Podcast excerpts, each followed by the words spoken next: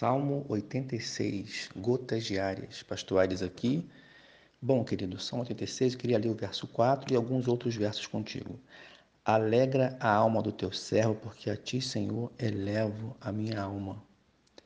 Pois tu, Senhor, és bom e compassivo, abundante em bondade para com todos os que te invocam. O verso 11 do Salmo 86 diz: Ensina-me, Senhor, o teu caminho e andarei na tua verdade. Dispõe-me o coração para só temer o teu nome.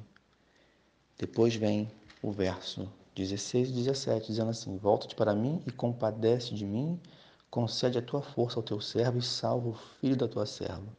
Mostra-me um sinal do teu favor. O verso 17 diz isso. Queridos, queria compartilhar com vocês o Salmo 86, li aqui alguns versos. Esse salmo, em termos de pedidos, pode ser resumido em quatro pedidos Primeiro está no verso 4, alegra a alma do teu servo.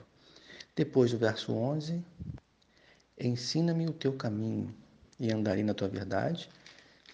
E o terceiro pedido, concede força, a tua força ao teu servo, no verso 16. E o verso 17 mostra-me um sinal do teu favor. Quatro pedidos. Os versos se misturam, tocam às vezes no mesmo assunto de pedidos, mas podemos resumir aí talvez nesses quatro pedidos. Então a gente vê que o salmista ele estava triste, porque ele já começa falando da sua angústia, da sua falta de alegria. No verso 1 ele diz que está aflito e necessitado. Ele carecia de alegria. Mas ele também carecia de que Deus o guiasse no caminho para que ele não tropeçasse, para que ele não desviasse em meio às pressões que ele estava vivendo. E quais eram essas pressões? No caso dele, ele estava angustiado e também perseguido, porque o verso de número 14 diz que os soberbos se têm levantado contra mim, disse ele, e um bando de violentos atenta contra a minha vida. Então ele estava angustiado e perseguido. Ele pede a Deus que Deus ensine a ele o caminho para que ele não erre, para que ele não perca a bênção de Deus. Depois ele vai pedir, como nós já falamos, que o Senhor dê a força a ele, dê a força do Senhor a ele.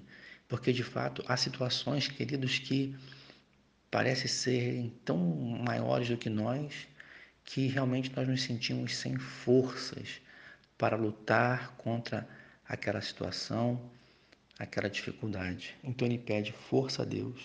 E por fim ele pede a Deus, é como se fosse é, um sinal, né? Ele diz sinal mesmo, né? Mostra-me um sinal do teu favor, mas quero dizer, ele pede algo no qual, na qual ele, ele possa ter esperança, algo que ele pudesse ver assim Deus se movendo, nem que fosse um pouquinho, para que aquilo fosse algo que reanimasse, né? Trouxesse um ânimo novo à vida dele. Quantas vezes nós não já nos sentimos assim? Quem sabe você não está se sentindo assim, sem alegria, sem força, quase que resvalando os pés, deixando aí de fazer aquilo que é certo. Mas faça como salmista, né? E o que é que ele faz? Bom, ele vai para Deus e ele diz a Deus: Senhor, eu confio em ti. O verso 2: Salva o teu servo que em ti confia. Ele se baseia no caráter de Deus, porque só Deus pode dar a ele de volta à alegria que ele tinha. Há muitas coisas que nós podemos fazer né, por nós mesmos, mas há coisas que são lá na alma que só Deus pode fazer. Então, querido, pare e peça a Deus. Pare de tentar sozinho, é, é, deixe né, de lado essa vontade de desistir e vá para Deus, porque Deus tem sim os recursos, Deus tem como tocar em nossos corações e reviver, fazer reviver a nossa alma.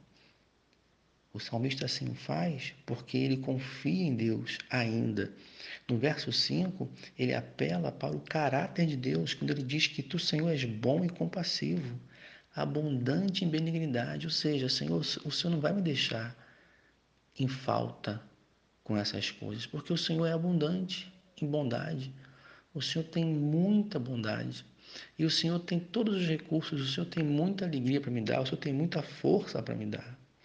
Ele se baseia no caráter de Deus. Ele se baseia no verso 7 ainda, dizendo que na minha angústia clamo a ti porque o Senhor me responde. Deus não é um Deus que se cala, né? É, é, no sentido de, de encolher a mão para não nos ajudar. Deus é um Deus que responde e é nisso que ele se baseia, o salmista. Querido, o verso 13 vai dizer que me livraste a alma do mais profundo poder da morte. Ele já vivenciou outras experiências. O salmista, que no caso aqui é Davi, e por isso ele sabe que Deus é presente na vida dele.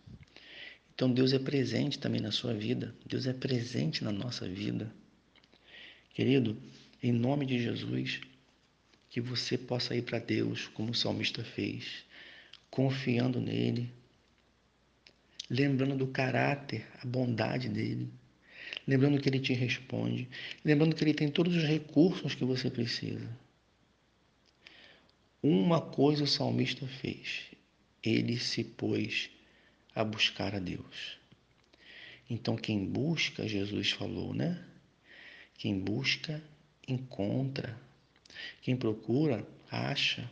Então, querido, busque, Busque, porque o Senhor vai encher o seu coração de alegria novamente. O Senhor vai fazer cessar essa tempestade. E como salmista, nós podemos até falar: Senhor, mostra-me um sinal do teu favor. No caso dele, os seus inimigos ficavam como que apostando que Deus não iria socorrê-lo. Porque no verso 14, a última frase que diz é assim: ó, eles não te consideram. E aí o próprio Davi diz: ó, mas tu, Senhor, és Deus compassivo. Ou seja, o Senhor não vai deixar isso assim, o Senhor vai socorrer o teu servo. Querido, o Senhor vai te socorrer. Querida, o Senhor vai te socorrer. O verso 17 vai dizer: Porque o Senhor me ajuda e me consola. Então busquemos ao Senhor. O salmista fez quatro pedidos, como nós falamos no início. Ele queria alegria, ele queria não tropeçar, ele queria que Deus desse força a ele e ele queria um sinal. E ele foi respondido, querido. Pela história de Davi, nós sabemos que ele foi respondido. E assim Deus também responde à tua oração. Busque a presença de Deus. Entrega o teu caminho ao Senhor. Se já o fez, amém. Continue buscando em oração. Não adianta ficar falando de Deus, mas sem buscar Deus.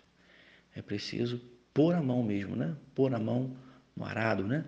É preciso realmente praticar, buscá-lo, conversar com ele, ler a sua palavra. E eu sei que o Espírito Santo vai encher a tua vida, como tem enchido a minha. Deus te abençoe. Gotas diárias pastorais aqui.